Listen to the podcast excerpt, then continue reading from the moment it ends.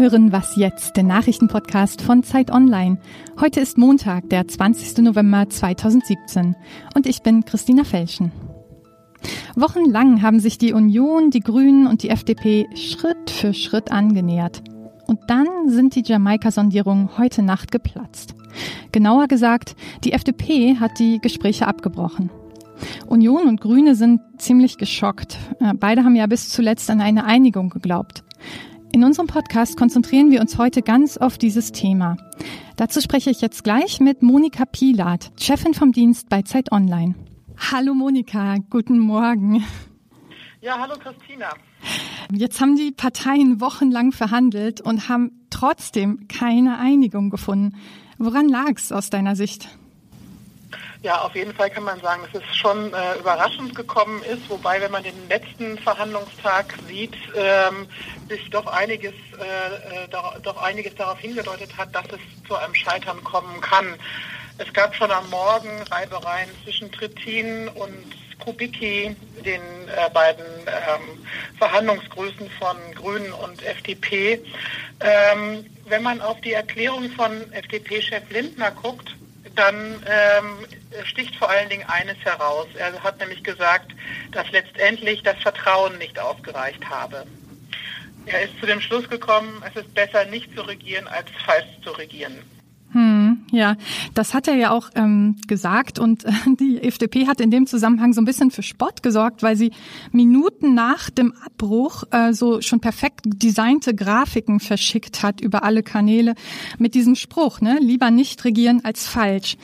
Ähm, da haben sich so einige so ein bisschen drüber lustig gemacht. War die Entscheidung der FDP vorauszusehen oder war sie sogar geplant? Tatsächlich äh, vermuten das einige. Ähm, CDU-Vize Julia Klöckner beispielsweise hat ähm, von einer gut vorbereiteten Spontaneität gesprochen und vor allen Dingen die Grünen, ähm, äh, eigentlich die gesamte grünen Spitze äh, hat äh, im Nachgang jetzt gesagt, das war vorbereitet und Anton Hofreiter, beispielsweise der grünen Fraktionschef, hat gesagt, ja, mit jeder Einigung, die es äh, in Einzelpunkten mehr gegeben äh, habe, sei die Panik der FDP gestiegen.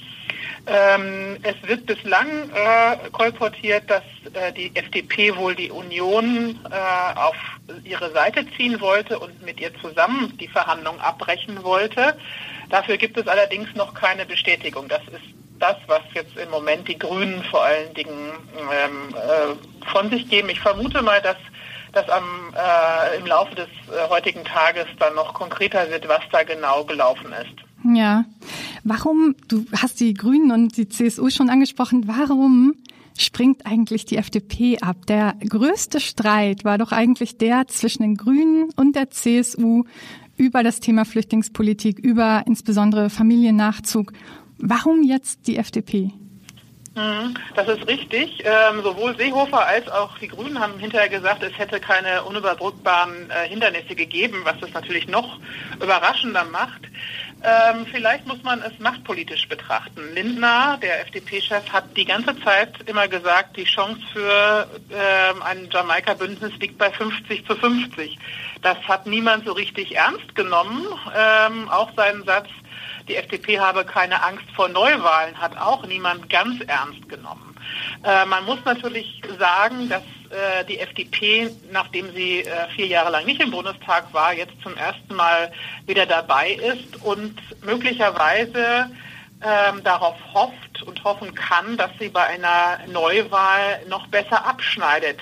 Wenn das das Kalkül von Lindner ist, ist das allerdings natürlich äh, ein relativ riskantes Spiel, was er da betreibt. Denn äh, es kann natürlich auch gut sein, dass die Bürger äh, bei der nächsten Wahl der FDP das übel nehmen, dass sie nun diese äh, Verhandlungen haben platzen lassen und äh, das Land in eine ziemlich ungewisse Situation gebracht haben. Ja. Ähm, du hast es schon angesprochen, Neuwahlen ist ja eine Option. Ja, was, was passiert jetzt? Was für Optionen gibt es? Gehen wir bald alle wieder wählen? Es gibt genau drei Optionen. Die einfachste Option wäre eigentlich eine große Koalition zu bilden, die ja rechnerisch äh, sehr gut möglich ist. Allerdings hat das die SPD aufgrund ihres äh, schlechten Wahlergebnisses bei der Bundestagswahl ausgeschlossen. Allerdings könnte äh, Frank-Walter Steinmeier, der Bundespräsident, äh, seine äh, früheren, seine SPD dazu bringen, ähm, das nochmal gründlicher zu überlegen und an die staatspolitische Verantwortung der Partei zu appellieren.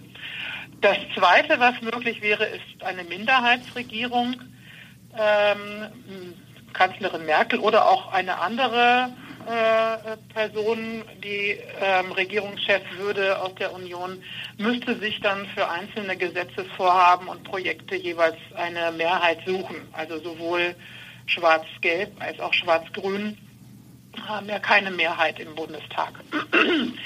Das gibt es, dafür, dazu gibt es relativ wenige Erfahrungen in äh, Deutschland, äh, zuletzt in Nordrhein-Westfalen mal zwei Jahre. Danach hat Hannelore Kraft damals, die SPD-Frau in Nordrhein-Westfalen, mit äh, den Grünen dann sogar die Wahl gewonnen. Also insofern wäre es schon eine Option, aber es gibt da kaum Erfahrung mit. Und auf Bundesebene gibt es das, gab es das überhaupt noch nicht.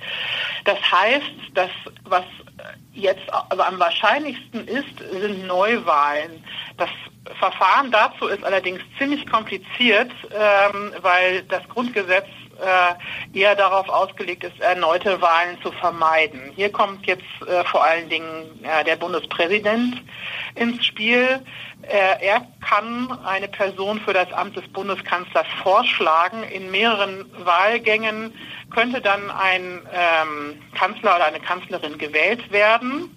Ähm, wenn es so ist, dass äh, die Kanzlerin erst in einem dritten Wahlgang gewählt würde, könnte dann der Bundespräsident die Wahl annehmen äh, oder auch nicht. Und wenn er die Wahl nicht annimmt, dann könnte es zu Neuwahlen gehen. Das Verfahren ist aber tatsächlich kompliziert. Mhm. Das, ähm, das, ist noch nicht klar, ob das dann wirklich so kommt.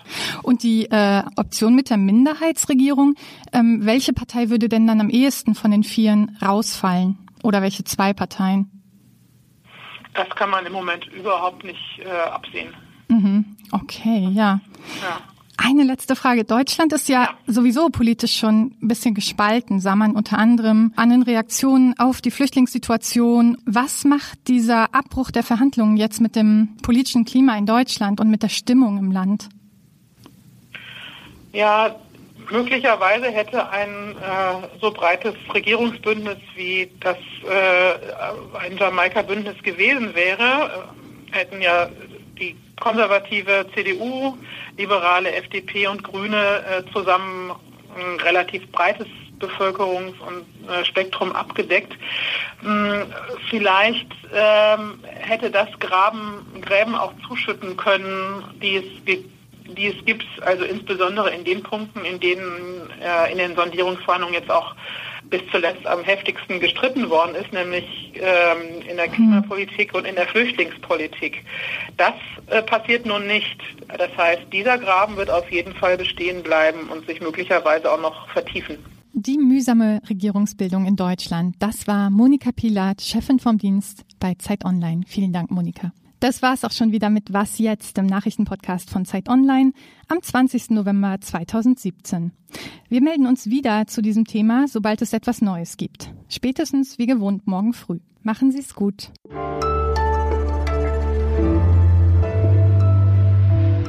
Jetzt musstest du die ganze Nacht durcharbeiten? Ja, ich, ja, ich bin eigentlich schon seit, seit gestern früh irgendwie im Einsatz.